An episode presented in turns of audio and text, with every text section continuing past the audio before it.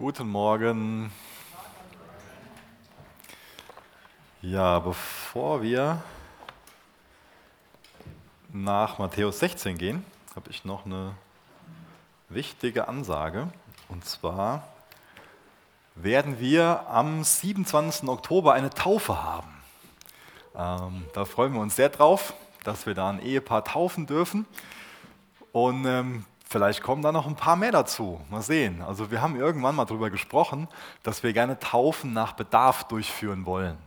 Also am liebsten wöchentlich, nicht im Sinne von mal gucken, wann es das nächste Mal sein muss, so dann in fünf Jahren, sondern ähm, bei den ersten Christen war das einfach Praxis. Da wurde nicht, wie das heute schon mal so äh, der Fall ist, die Taufe wie so eine Reifeprüfung behandelt. Die Taufe ist keine Reifeprüfung.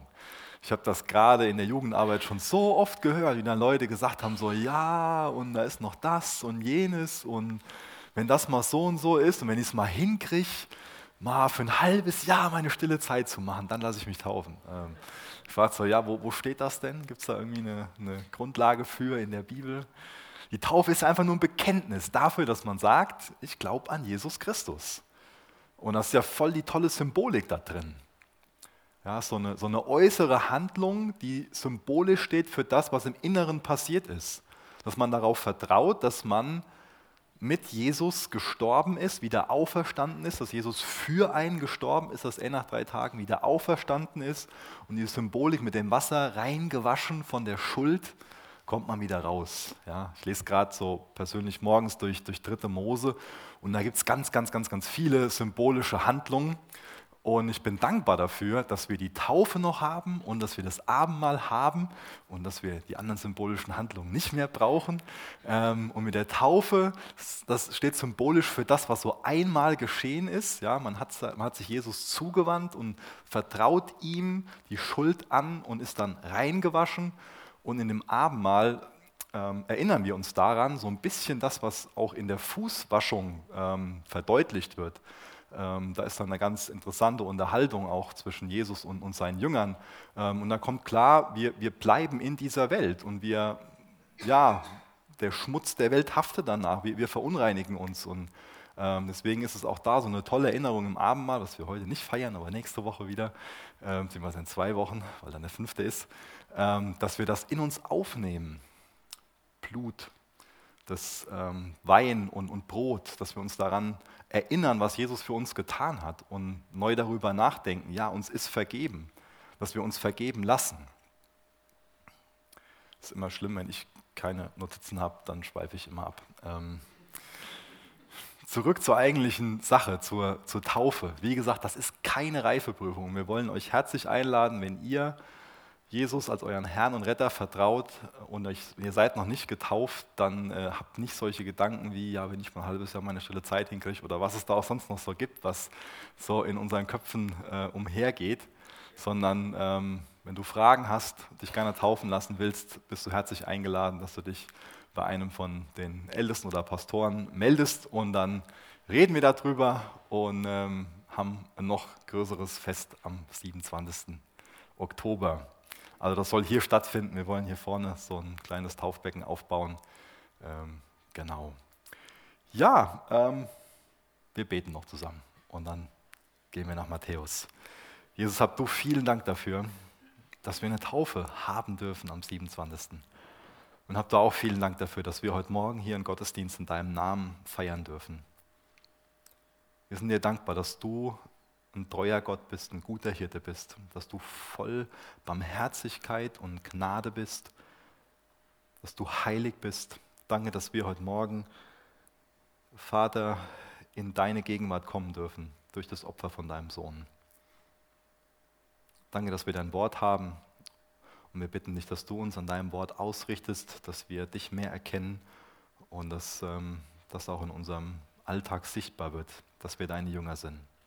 Rede du zu unseren Herzen als unser treuer Hirte, Herr. Amen.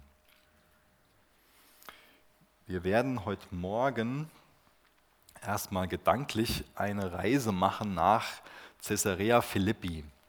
Ich habe euch mal ein paar äh, Bilder mitgebracht.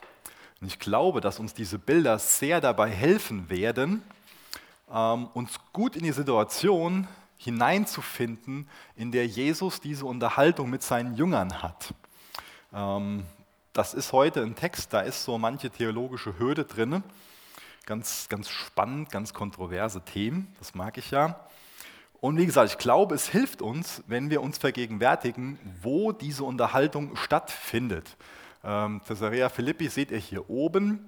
Ähm, und hier ist der ähm, Berg Hermon und ähm, wahrscheinlich ähm, findet diese Begebenheit ungefähr hier statt. Und das ist ganz interessant, sich ähm, da darüber nachzudenken, was das so für eine, für eine Gegend ist. Wie gesagt, es gibt ganz viele Ausleger, die glauben, dass diese Unterhaltung so am Fuß des Hermongebirges ähm, stattfindet. Und da ist so eine Hauptquelle des Jordan. So gerne die nächste Folie, genau. Ähm, so sieht das da ähm, gar nicht so weit weg von der Quelle schon aus, also ganz fruchtbar. Und was ganz wichtig ist, ist diese, dieses Felsengebirge, was im Hintergrund ist. Und links seht ihr auch so eine, so eine Grotte, so eine Höhle in dem Felsen drin. Und es gibt ganz viele Ausleger, die, denke ich, zu Recht davon ausgehen, dass ähm, den Jüngern und Jesus das Bild auf jeden Fall vor Augen ist oder dass sie sogar in Sichtweite stehen und ähm, ja, so einen Blick darauf haben. Ähm, und zwar ist das so der, das, äh, der nördlichste Punkt von dem Bereich, den Josua ähm, dann erobert hat. Ähm, und das wurde früher Baal Gad genannt. Also damals war das auch schon mit, mit Götzenopfer verbunden, mit ganz viel ja, Götzentum, mit Götzenverehrung. Ähm, und ähm, über die Jahrhunderte hinweg ist es immer ein Ort geblieben, ähm, wo ganz verschiedene Götter angebetet wurden. Interessant ist auch, dass der König Philippus diese Stadt dann umbenannt hat von Caesarea in Caesarea Philippi. Natürlich hat er als Argument angegeben, es gibt noch ein anderes Caesarea, was am Mittelmeer ist, dass man das besser unterscheiden kann, aber hat sich natürlich auch dadurch selbst einen Namen gemacht. Ja, natürlich ganz selbstlos. Und wie gesagt, dieses, dieser Ort wird von dieser Felsenklippe dominiert und so kann man sich das vorstellen, dass es da früher ausgesehen hat. Ganz viele verschiedene Tempel. Und diese Grotte, die ihr eben auf dem Bild gesehen habt, die wurde auch von ganz vielen als Pforte des Hades bezeichnet. Und in der Nähe von dieser Grotte, da stand ein Tempel des Herodes, äh, wahrscheinlich links der, der da steht. Dann gab es ähm, einen weiteren Tempel, der war dem Gott Pan und den Nymphen gewidmet. Ein anderer Tempel ähm, war dem Zeus gewidmet. Und dann gab es noch einen Palast von dem Herodes. Also ganz wichtig, dass wir diese Verbindung mit diesem Ort haben, dass ganz unterschiedliche Götzen dort angebetet werden. Dass auch Cäsar dort als Gottheit verehrt wurde.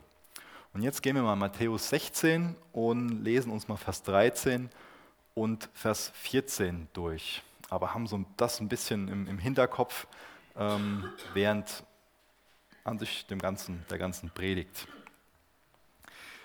Und da lesen wir in Matthäus 16, Vers 13, als aber Jesus in die Gegenden von Caesarea Philippi gekommen war, dort fragte er seine Jünger und sprach, was sagen die Menschen, wer der Sohn des Menschen ist?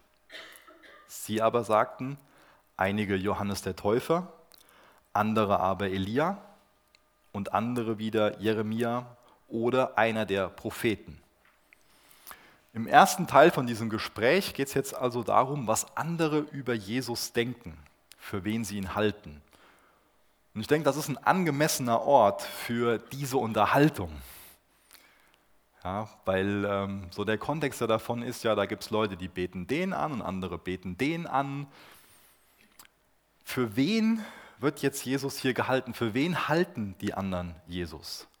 Und ich denke, das ist auch für, für uns heute noch eine wichtige Frage. Ich meine, die allerwichtigste Frage, die kommt gleich in den, nächsten, in den nächsten Versen, wo die Frage ist, für wen hältst du Jesus persönlich?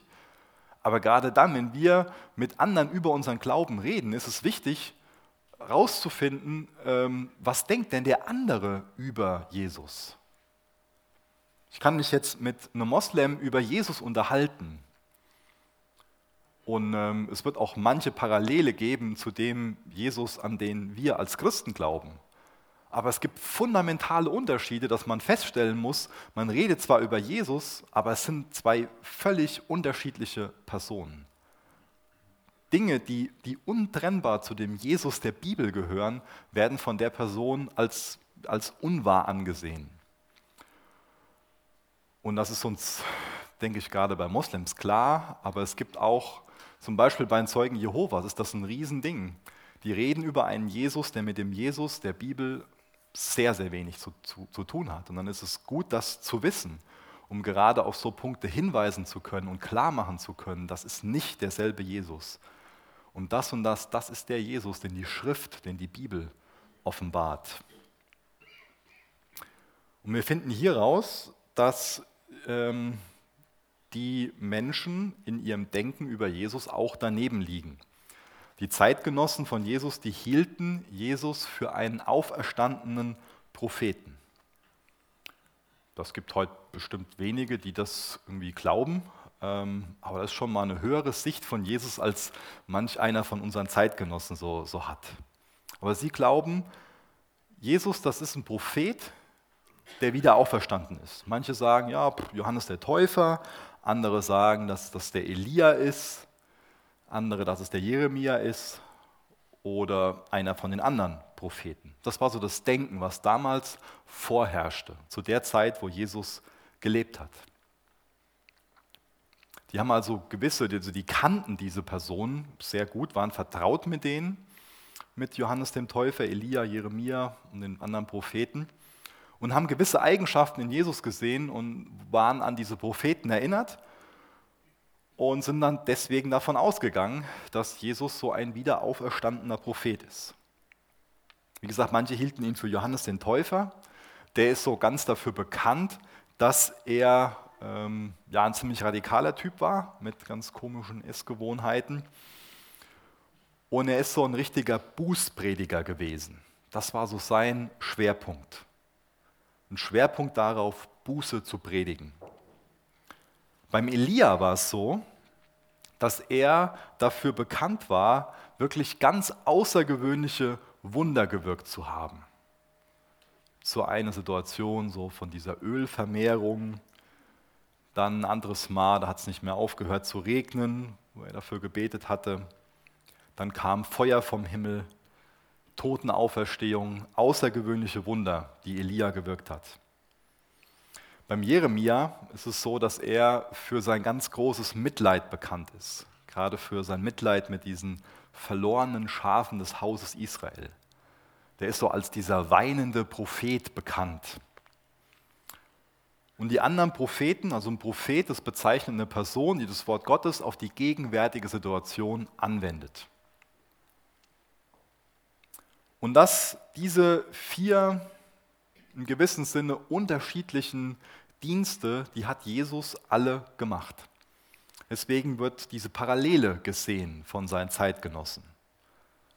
Wie gesagt, die Menschen waren vertraut mit diesen bedeutenden Männern und ja, Jesus hat sie an sie erinnert.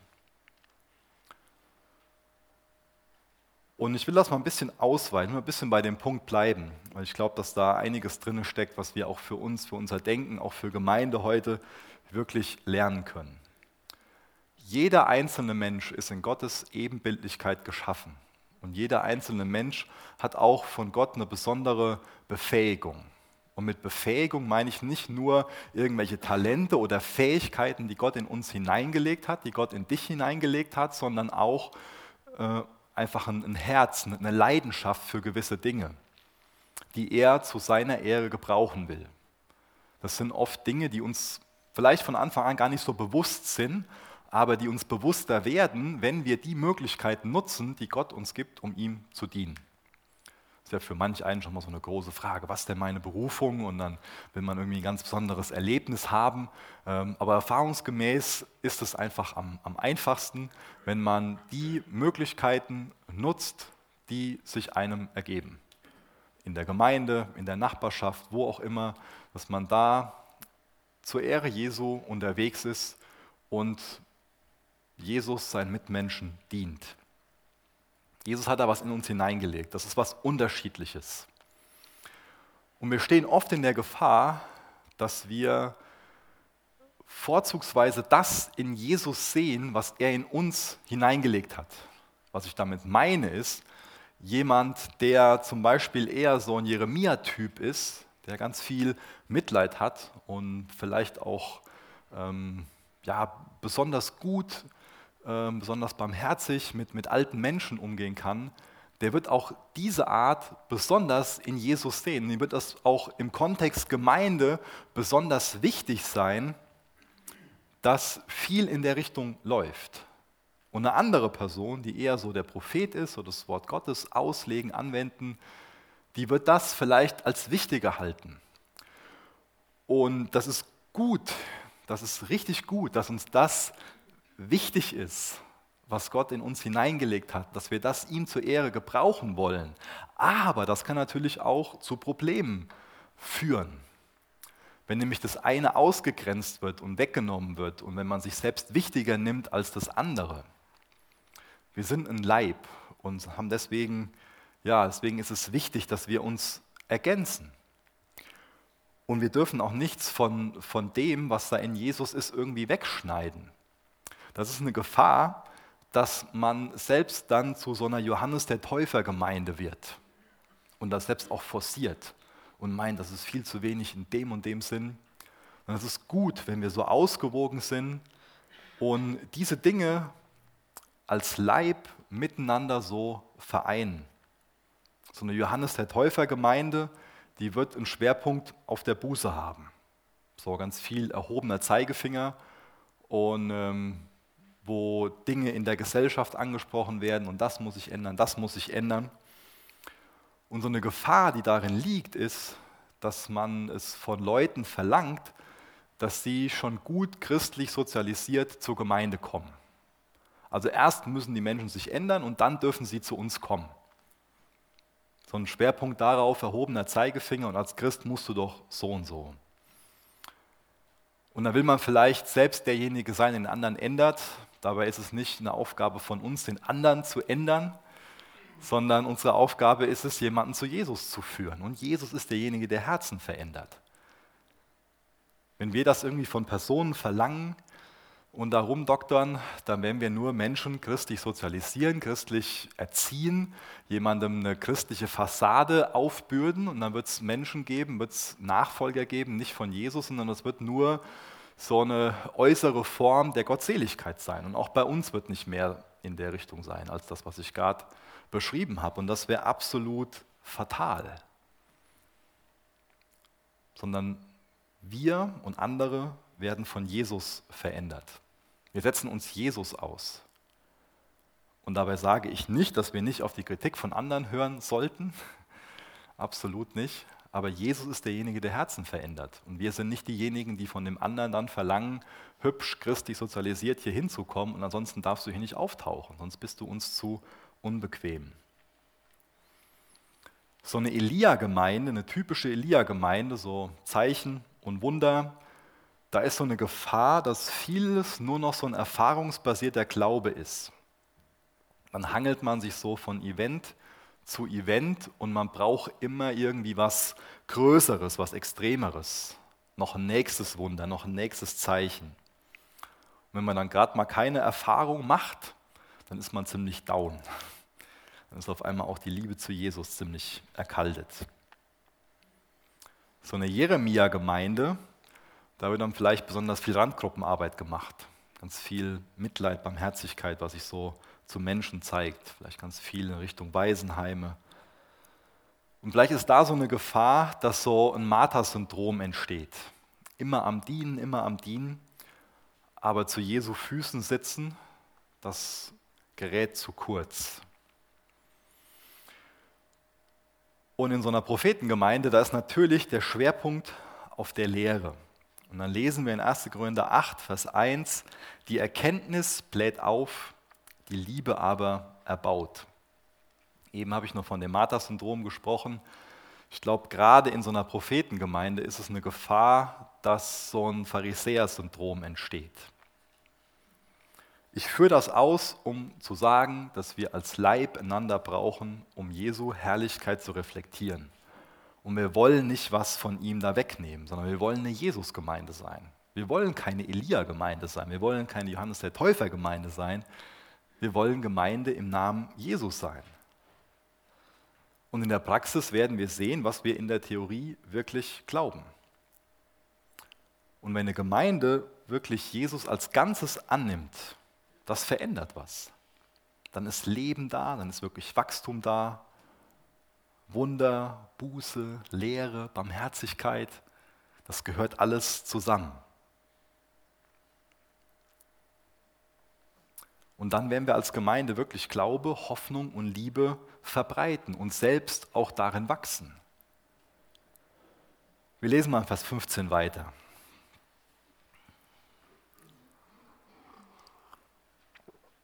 Er spricht zu ihnen.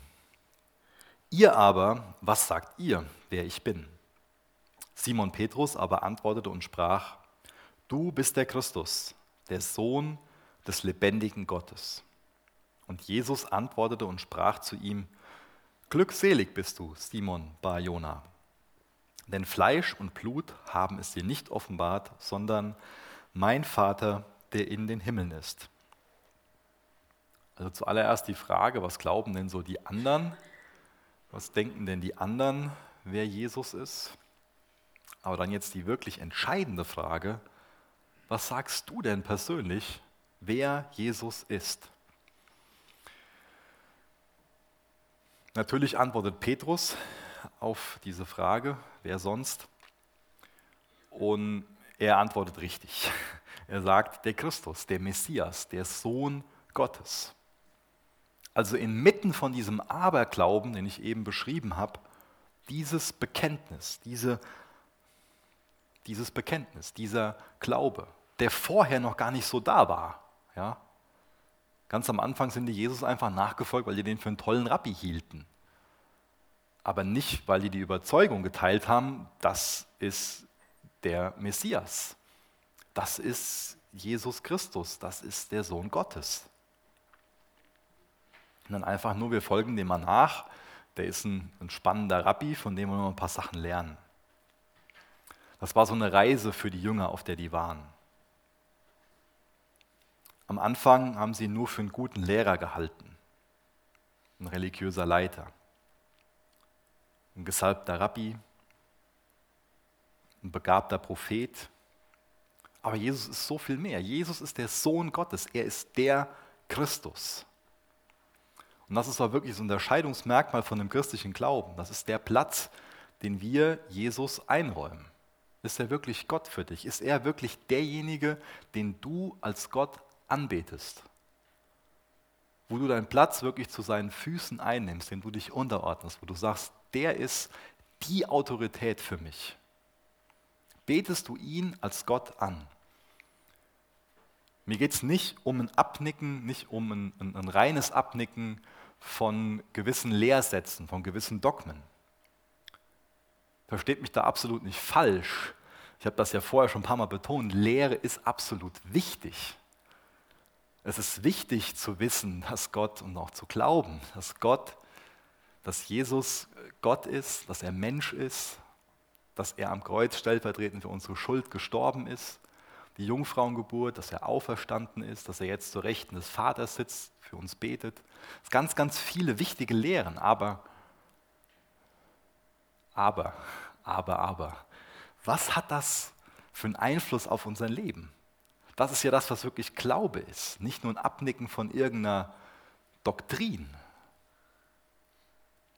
sondern Glaube heißt, dass ich ihn dann als Gott anbete, dass ich den Platz zu seinen Füßen einnehme und sage, der ist Autorität für mich, dem ordne ich mich unter, dem gehört mein ganzes Leben. Ich gehöre ihm, somit gehört ihm alles, was ich bin. Die, die Ziele, die ich habe, die Wünsche, die ich für mein Leben habe, der Sinn, den ich in meinem Leben sehe, die Schritte, die ich gehe. Heute wird schon mal so getan, als ob Christsein irgendwie noch ein weiteres Hobby ist, was man da irgendwie hinzufügt, aber das ist was ganz anderes. Das ändert alles. Das ist dieser Herrschaftswechsel, der in der Taufe symbolisiert wird. Das ändert alles, zu sagen, ich nehme meinen Platz zu Jesu Füßen ein. ich mache ihn zu meinem Herrn.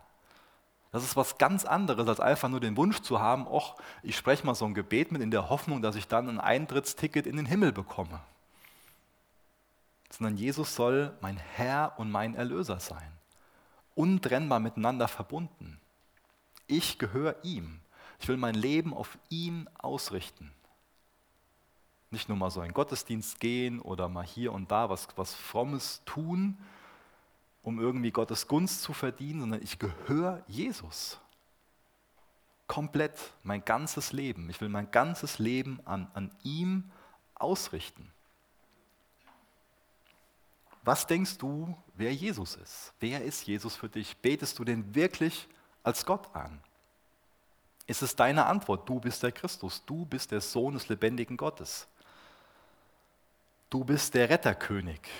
Du bist mehr als ein bloßer Mensch. Du bist Gott. Du bist göttlich. Was ist dein Bekenntnis? Was ist dein Glaube? Was fängst du mit diesem Jesus an? Ich denke, Jesus geht ganz bewusst an diesen Ort, um deutlich zu sagen, ich bin nicht irgendein König, sondern ich bin der König der Könige. Nicht ein Sohn Gottes, sondern der Sohn Gottes. Nicht irgendein Herr, sondern wirklich der Herr der Herren. Und Jesus bescheinigt dann dem Petrus, dass er eine richtige Aussage getroffen hat. Aber er macht dem Petrus dann auch klar, dass der diese Aussage nicht aufgrund überragender intellektueller Fähigkeiten getroffen hat, sondern dass es sich dabei um eine göttliche Offenbarung handelt. Diese Einsicht war jetzt keine Leistung, sondern ein Geschenk. Der Glaube ist ein Geschenk. Wie ich das eben schon beschrieben habe, die Jünger, die sind so auf dem Weg mit Jesus zu dieser Erkenntnis gekommen. Ganz am Anfang einfach nur gemeint, ja okay, das ist ein, ein interessanter Rabbi. Und der Rabbi, der, der nimmt mich mit, von dem darf ich lernen, dem sein, in Anführungsstrichen, Auszubildender darf ich sein. Und nach und nach, durch die Gespräche, durch die Wunder, durch das, durch die Vollmacht, die Jesus hatte, wie er sich verhalten hat, reift die Erkenntnis, der ist nicht einfach nur ein Rabbi, ein toller religiöser Lehrer, ein toller religiöser Leiter, ein gesalbter Prophet, sondern der ist wirklich der Sohn Gottes. Der ist Gott selbst. Der ist der Messias.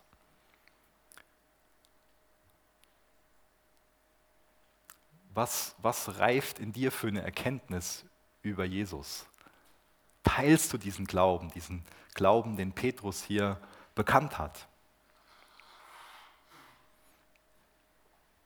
Vers 18.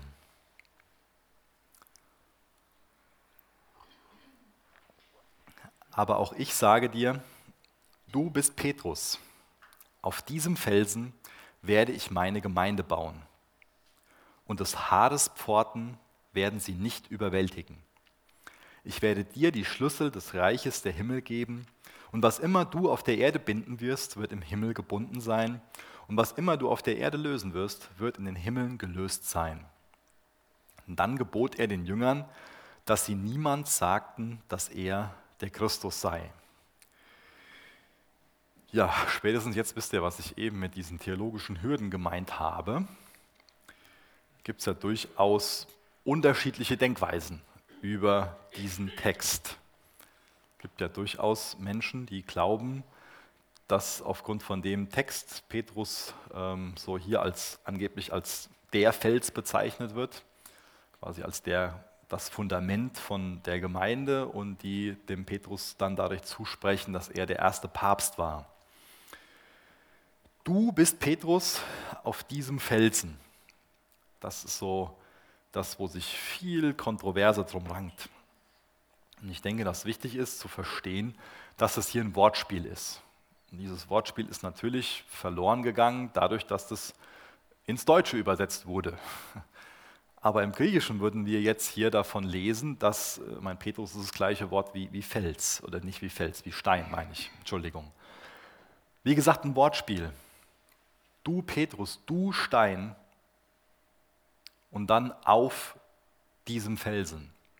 Ich denke, dass es wichtig ist, ähm, auch nachzuvollziehen, dass sich Petrus nie als diesen Fels gesehen hat, sondern dass er auch selbst dann davon schreit in 1. Petrus 2, Vers 5, dass wir uns als lebendige Steine aufbauen sollen. Also lasst euch auch selbst als lebendige Steine aufbauen, als ein geistliches Haus, ein heiliges Priestertum, um geistliche Opfer darzubringen, Gott hochwillkommen durch Jesus Christus.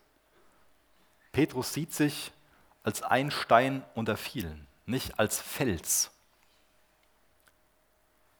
Wie ist das dann jetzt hier zu verstehen mit diesem Fels? Auf was sollte man das denn beziehen, diesen Fels?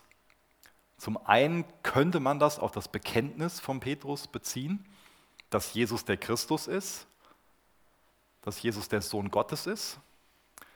Wenn wir dieses Bekenntnis, wenn wir uns davon verabschieden, dann können wir uns von allem als Gemeinde verabschieden. Dann sind wir vielleicht ein sozialer Club oder was es auch immer dann irgendwie noch, noch übrig bleibt dann fällt irgendwie alles weg. Das ist so, wenn, wenn, wenn das jetzt so, das ist so der, der Baustein, der ist ganz unten, wenn wir den rausziehen, dann fällt das ganze Gemeindegebäude in sich zusammen. Das heißt, das ist eine Möglichkeit, wie man das verstehen kann, dass, ähm, dass diese Wahrheit über Christus, dass das die Grundlage von Gemeinde ist, dass es keine Gemeinde geben kann ohne diese bedeutende Wahrheit als Grundlage. Eine andere Möglichkeit, zu, dass das zu verstehen ist, dass Jesus dann sagt, hier, du Petrus, Stein, ähm, und auf diesen Felsen und vielleicht bei der Unterhaltung auf sich zeigt. Und wenn wir uns andere Schriftstellen durchlesen, zum Beispiel Psalm 18, Vers 3, der Herr ist mein Fels und meine Burg und mein Retter, mein Gott, mein Hort bei dem ich mich berge, mein Schild und das Horn meines Heils, meine Festung. Oder dann aus Psalm 18, den Vers 32, da wird die Frage gestellt, denn wer ist Gott außer dem Herrn? Und wer ist ein Fels als nur unser Gott? Psalm 118, Vers 22, weil uns das so gut tut, uns daran zu erinnern, weil das so elementar ist. Der Stein, den die Bauleute verworfen haben, ist zum Eckstein geworden. Das konnten damals nicht wirklich viele verstehen und heute erkennen wir diese wunderbare Prophezeiung hunderte Jahre vorher. Und jetzt wissen wir, dass es auf Jesus zu deuten ist. Er wurde verworfen. Er ist zum Eckstein geworden. 1. Korinther 3, Vers 11, denn einen anderen Grund kann niemand legen, außer dem, der gelegt ist, welcher ist Jesus Christus. Und noch ganz entscheidende Verse zu dem Zusammenhang aus Epheser 2, Vers 19 bis Vers 22. So seid ihr nun nicht mehr Fremde und nicht Bürger, sondern ihr seid Mitbürger der Heiligen Gottes Hausgenossen. Ihr seid aufgebaut auf der Grundlage der Apostel und Propheten, wobei Christus selbst, wobei Christus Jesus selbst Eckstein ist. In ihm zusammengefügt wächst der ganze Bau zu einem heiligen Tempel im Herrn. Und in ihm werdet auch ihr mit aufgebaut zu einer Behausung Gottes im Geist. Ich denke, dass das so ähm, auch eine Bildsprache ist, ähm, die auf dem aufbaut, was wie Jesus in dem Gespräch eben geantwortet hat. Petrus ist nicht der Fels. Die Person Petrus ist nicht der Fels. Auch kein bestimmtes Amt, sondern diese göttliche Offenbarung über Jesus, Jesus Christus selbst, ist das Fundament, ist der Eckstein, ist der Fels, auf dem die Gemeinde steht. Die Gemeinde gründet sich darauf, dass Jesus der Christus ist, dass er Gott ist. Und wenn wir das irgendwie rausschneiden, dass er nicht mehr Gott ist,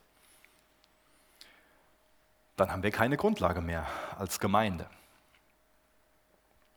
Was auch interessant ist, ist, dass hier zum ersten Mal im Neuen Testament die Gemeinde angesprochen wird. Dieses Wort Ekklesia gebraucht wird. Die Herausgerufene. Und ich finde das so ermutigend, welche Wahrheiten auch schon da mit der Art und Weise, wie das hier geschrieben wird, betont werden. Ich werde bauen. Also Jesus ist derjenige, der die Steine zusammenfügt. Auf diesen Felsen. Er baut also auf einem, auf einem festen Fundament. Meine Gemeinde. Er baut das, was ihm gehört. Das ist nicht unsere Gemeinde, es ist seine Gemeinde. Und dann des Hades Pforten werden sie nicht überwältigen. Er baut etwas, das nicht zu überwinden ist. Wir reden oft von der Gemeinde als Gebäude. Wir bezeichnen oft dieses Gebäude oder andere Gemeindegebäude als Gemeinde. Und das ist eine ganz schwache und auch eine falsche Theologie, wenn wir ein Gebäude als Gemeinde bezeichnen. Und wir sollten echt sorgfältig damit unseren Worten umgehen. Wir sind gemeinsam Gemeinde, wenn wir uns auf diesem Fels versammeln. Dann bist du Gemeinde, nicht irgendein Gebäude. Also sollten wir von einem Gebäude reden und von uns denken, wir sind gemeinsam, wenn wir uns auf diesem Fels versammeln, auf diesen Wahrheiten, auf Christus, dann sind wir gemeinsam Gemeinde. Und als Gemeinde sind wir eine Gemeindefamilie. Und da gibt es auf der einen Seite Menschen, die meinen, dass Gemeinde nur so eine Tankstelle ist. Da komme ich hin, da lasse ich mir dienen, da höre ich mir mal eine Predigt an und was im Lobpreis nehme ich mit. Und auf der anderen Seite gibt es Menschen, die ähm, das andere Extrem für sich so haben, dass Gemeinde dann so eine Dienststelle ist. Da gehe ich nur hin, wenn ich dann irgendwie in der Kofferbar mitarbeite, Kigo habe oder was auch immer. Und beides ist wichtig. Aber wenn wir nur eines von beiden haben, dann ist da ein Ungleichgewicht da. Das ist nicht nur Tankstelle, nur Dienststelle, sondern das ist Familie. Und in der, in der Familie bringe ich mich ein. Und von der Familie profitiere ich. Also kein Gebäude, sondern eine Familie, eine Gemeindefamilie die die Ekklesia ist, die Herausgerufene.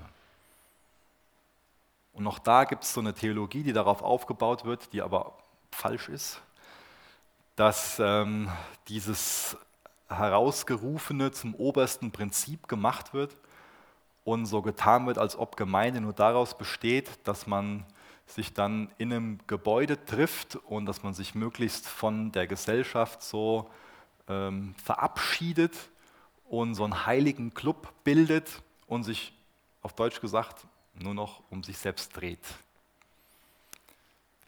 Wir werden in der Bibel dazu ermahnt, dass wir die Zusammenkünfte, dass wir die Gottesdienste in dem Sinne nicht ähm, verpassen sollen, dass wir uns regelmäßig treffen sollen, an mehreren Stellen. Und auf der anderen Seite bekommen wir ganz oft gesagt, dass wir einen Auftrag haben, Missionsbefehl, Salz und Licht sein. Das heißt, da werden so zwei Richtungen beschrieben, die an sich so entgegenlaufend sind. Und das beides brauchen wir. Wir brauchen das, dass wir uns versammeln, um gemeinsam in Gottes Wort zu gehen, um Gemeinschaft zu haben, um Gott im Lobpreis zu begegnen um wirklich so eine ermutigende, erfrischende, stärkende, auch ermahnende, herausfordernde Zeit zusammen zu haben, um auch gemeinsam vor Gott zu stehen, gemeinsam und persönlich Buße zu tun. Das brauchen wir, dass wir uns versammeln. Es reicht absolut nicht aus, wenn wir ab und zu mal irgendwie eine Predigt uns anhören zu Hause und meinen, das ist Gemeinde.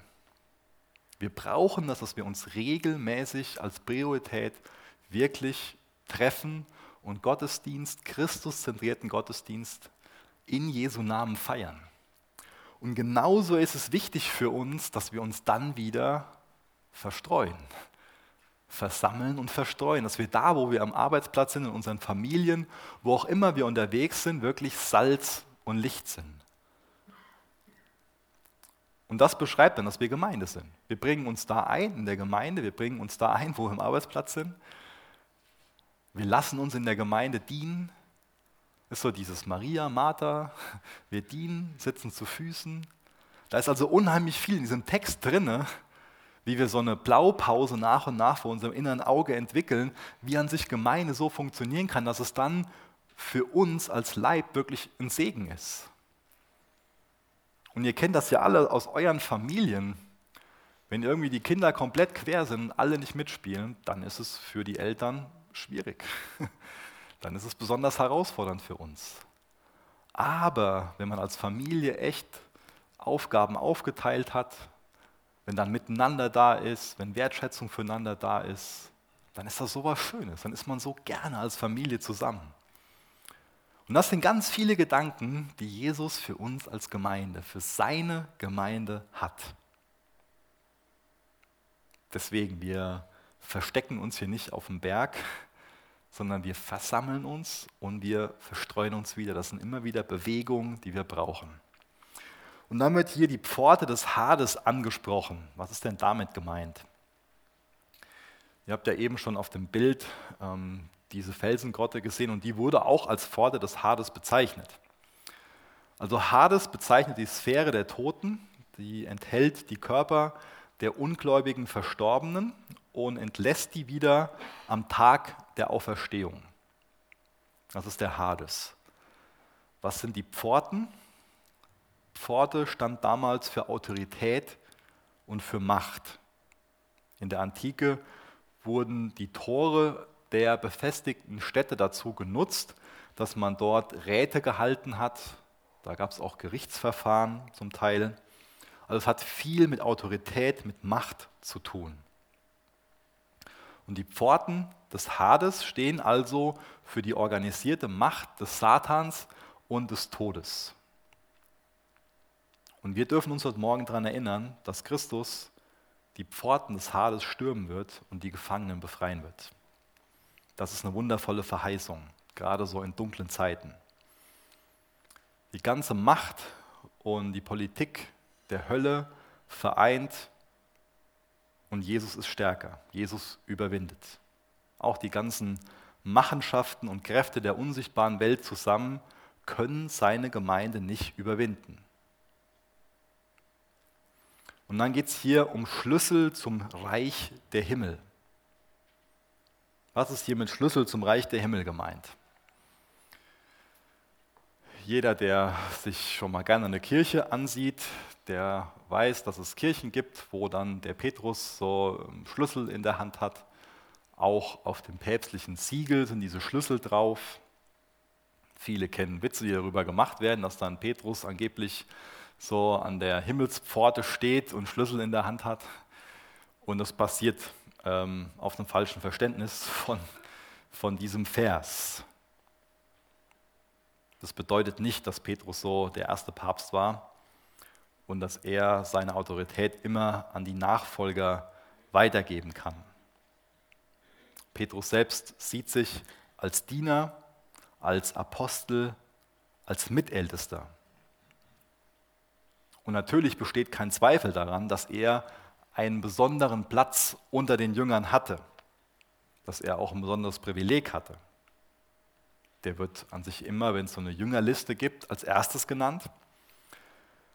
Dann in Apostelgeschichte 2 können wir sehen, wie er den Juden die Türen, die Tür zum Himmelreich geöffnet hat in der Pfingstpredigt. Ich denke, darauf ist es auch zu, ähm, so ist es auch zu verstehen. Er ist derjenige, der diese Pfingstpredigt gehalten hat hat von Jesus die Schlüssel, die Autorität, die Vollmacht bekommen, diese Predigt zu halten. Und dadurch sind so viele dann, ähm, haben sich so viele Jesus zugewendet, haben ihn wirklich als den Messias anerkannt, haben sich retten lassen. Und dann etwas später in der Apostelgeschichte, Apostelgeschichte 10, Vers 34 und bis 44, sehen wir dann, dass er dann den Heiden die Tür des Himmelreichs öffnet.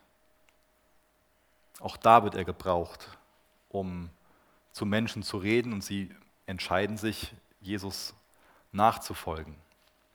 Aber, und das ist entscheidend, denke ich, es gibt kein biblisches Argument dafür, dass Petrus dieses Privileg, was er hatte, und auch die Vollmacht, die er hatte, die Autorität, die er bekommen hat von Jesus, dass er die weitergeben kann. Also Petrus wurden die Schlüssel gegeben, aber ihm wurde nicht die Autorität gegeben, das weiterzugeben. Das war einmalig in der Geschichte, in der Kirchengeschichte, ähm, dass er das tun konnte. Und er kann das nicht irgendwie an andere Generationen weitergeben. Deswegen ähm, hat Spurgeon mal über diese Praxis gesagt, dass dann heute noch Päpste eingesetzt werden, dass das das Auflegen von leeren Händen auf leeren Köpfen ist. Ja, deutliche Sprache, die der oft äh, spricht. Und dann geht es hier noch um diese Praxis von dem Binden und Lösen. Denkt man vielleicht heute nur noch an Schnürsenkel, weil was soll das sonst heißen? Aber wenn man sich so den rabbinischen Sprachgebrauch ansieht, dann bedeutet das so viel wie verbieten und erlauben. Und wenn wir auch dann jetzt wieder an die Apostelgeschichte denken, das ist ja jetzt noch, das auch hätte ich vielleicht schon mal vorher sagen sollen, ein Zeitpunkt vor Pfingsten, vor der Geburtsstunde der Gemeinde, wo die Jünger, besonders Petrus, auch auf was vorbereitet werden. Auch ein Zeitpunkt vor dem Apostelkonzil. Ein Zeitpunkt, wo der alte Bund zu Ende geht und ein neuer Bund eingeführt wird.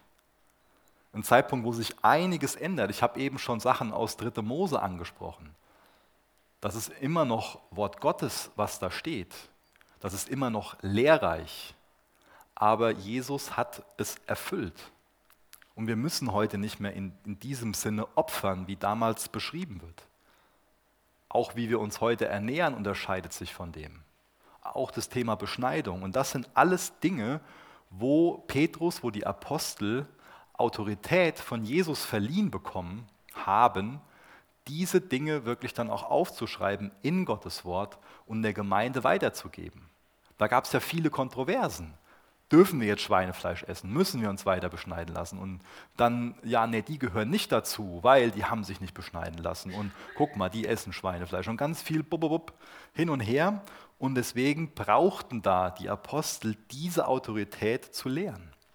Deswegen bedeutet dieses Binden und Lösen in diesem Zusammenhang verbieten und erlauben, wo auch klar gemacht wurde, wo Dinge festgelegt wurden. Es gab da ja ganz viele Diskussionen darüber, wie das Gesetz anzuwenden sei. Und wie das damals, ähm, was damals so ein Beispiel war mit diesem Binden und Lösen, ähm, das habe ich mal in so einer rabbinischen Schrift nachgelesen. Da wurde dann die Frage gestellt, wenn Ihr Hund in Ihrem Haus stirbt, ist Ihr Haus sauber oder unrein? Klare Antwort, unrein. Wenn Ihr Hund vor Ihrem Haus stirbt, ist Ihr Haus sauber oder unrein? Antwort sauber. Wenn Ihr Hund vor der Haustür stirbt, ist Ihr Haus sauber oder unrein? Antwort, wenn der Hund mit der Nase in das Haus zeigt, ist das Haus unrein. Wenn der Hund mit der Nase in die andere Richtung zeigt, war das Haus rein. Das ist uns natürlich völlig fern, über sowas nachzudenken, aber das ist, denke ich, wichtig, ähm, wenn wir die damalige Kultur wirklich verstehen, können wir auch Gottes Wort an manch einer Stelle besser verstehen. Das war das, was Menschen beschäftigt hat. Wir wollen rein sein, deswegen stellen wir diese Fragen. Und das betont jetzt Jesus hier ganz, ganz oft in diesen Konflikten mit den Pharisäern und Sadduzäern, wie die einfach Dinge viel zu weit getrieben haben und mit dem Wort Gottes einfach komplett falsch umgehen und deswegen ist es jetzt hier so wichtig zu verstehen, welche Autorität er hier den Aposteln gibt. Und dann können wir das im Galaterbrief nachher nachlesen und sehen, an welche Dinge wir nicht gebunden sind im neuen Bund. Dann macht vieles noch mehr Sinn. Ein anderes Beispiel für das Binden und Lösen ähm, haben wir in Matthäus 12 gesehen, wie ähm, die Jünger am Sabbat über die Weizenfelder gehen und ähm, Weizenkörner da essen. Auch das ist so eine, so eine ganz gängige Praxis gewesen. Wie ist das jetzt gebunden, gelöst? Das ist jetzt also eine Anweisung an diese erste Generation, an diese Apostel, nicht die erste Generation. Es gibt keine zweite Generation. Also das ist eine, ist eine Anweisung hier an die Apostel. Petrus als Leiter. Und sie bekommen diese Autorität, wo wir auch eben von gelesen haben, in, im zweiten Kapitel vom Epheserbrief. Was machen wir jetzt für uns mit so einem Text? Ich habe jetzt so ein paar Punkte nochmal rausgegriffen, die zum Teil kontrovers sind, die wir zum Teil einfach nicht verstehen, weil das eine andere Kultur sind. Und wir können uns auf, rein auf einer ähm, auf einer sachlichen, auf einer gedanklichen Ebene so damit auseinandersetzen und bleiben vielleicht irgendwie daran hängen, ja, die gehen falsch damit um und keine Ahnung, mit welchen Gedanken du jetzt so aus dem Gottesdienst gehen würdest, wenn wir jetzt hier einen Punkt machen würden. Weiß ich nicht. Aber was wäre denn jetzt hilfreich? Mit welchem Gedanken sollten wir denn jetzt hier rausgehen? Es ist wichtig, dass wir diese Begriffe richtig verstehen. Es ist wichtig, dass wir auch in der Theorie die Dinge begreifen. Aber ich finde das so mutmachend und es sind so Ebenen in diesem Text, die wir total übersehen können, die wir überlesen können. Und finde es so mutmachend, diese Ebenen auch zu erkennen. Dass wir immer wieder dieses Prinzip im Leben von Jesus sehen, dass wir immer wieder Gott als jemanden sehen, der Verantwortung abgibt, der Autorität mit anderen teilt. Und das finde ich total ermutigend, auch total wertschätzend, dass Gott so ist. Schon auf den ersten Seiten der Bibel lesen wir ja von diesem Schöpfungsmandat, wo wir Menschen ganz viel Verantwortung bekommen, wo wir eine Aufgabe bekommen. Da ist ganz am Anfang nur eine Sache, die der Mensch nicht tun darf. Und trotzdem gelingt es dem Teufel heute immer noch, ganz, ganz vielen Menschen diese Lüge zu erzählen, ja, wenn du Jesus nachfolgst, dann darfst du gar nichts mehr. Und der will dich dann möglichst klein halten. Ja, du bist nichts wert, du bist nichts nütze. Das ist so ein Gottesbild, was oft vermittelt wird. Und genau das Gegenteil ist der Fall. Ganz am Anfang unheimlich viel Freiheit. Da ist nur die eine Sache, die der Mensch nicht tun darf. Das ist das Herz Gottes. Und was sich bis heute durchzieht, ist, dass Gott dem Menschen Verantwortung gibt, dass er ihn als Verwalter einsetzt. Ganz am Anfang über die ganze Schöpfung. Aber wenn wir das jetzt konsequent weiterdenken, was jetzt hier mit Petrus und den Aposteln gemacht wurde, dann hat das auch ganz viel Anwendung auf, auf uns. Jesus ist derjenige, der uns befähigt. Ganz am Anfang habe ich das schon gesagt, dass er uns gewisse Gaben gibt, dass er uns auch ein Herz gibt. Wir sind Verwalter für so viele Dinge, die er uns anvertraut hat, wo er uns dann sagt, das hast du, so, so segne ich dich, damit beschenke ich dich. Jetzt mach was draus. Wie gesagt, ganz am Anfang mit der ganzen Schöpfung, aber auch mit seiner Gemeinde die wir in seinem Interesse, wo wir in seinem Interesse mitbauen dürfen. Und das ist so viel Wertschätzung von ihm aus, dass er uns Verantwortung gibt. Es gibt natürlich Menschen, die nicht gerne Verantwortung haben und es erstmal als eine Bedrohung sehen. Aber er ist derjenige, der uns befähigt. Verantwortung ist so ein Geschenk. Jesus würde dir ja keine Verantwortung geben, wenn es von Anfang an klar wäre, dass es alles gar nichts bringt und nur ein Versagen da ist. Da ist kein Vorenthalten, da ist ein Befähigen da. So viel Wertschätzung, so viel Liebe, dass Gott ein Gott ist, der uns Menschen immer wieder Mandate gibt. Und das wünsche ich mir, dass das Gedanken sind, mit denen wir auch hier rausgehen, wo wir uns darüber freuen, dass Gott uns Mandate gibt. In unserer Familie, in unserer Gemeinde, in unserem Staat, dass er uns Dinge anvertraut, als Verwalter einsetzt. Dass er uns sagt, mit dir, mit dir gehe ich das an. Ich will dich befähigen, ich will dir Kraft geben, ich will dir Weisheit geben, ich will dir Liebe geben. Jesus will da alles für uns sein. Deswegen lass uns das nicht irgendwie versuchen, da das alleine zu machen, sondern an seiner Seite. Ihr dürft gerne noch mit mir aufstehen, ich will gerne mit uns beten.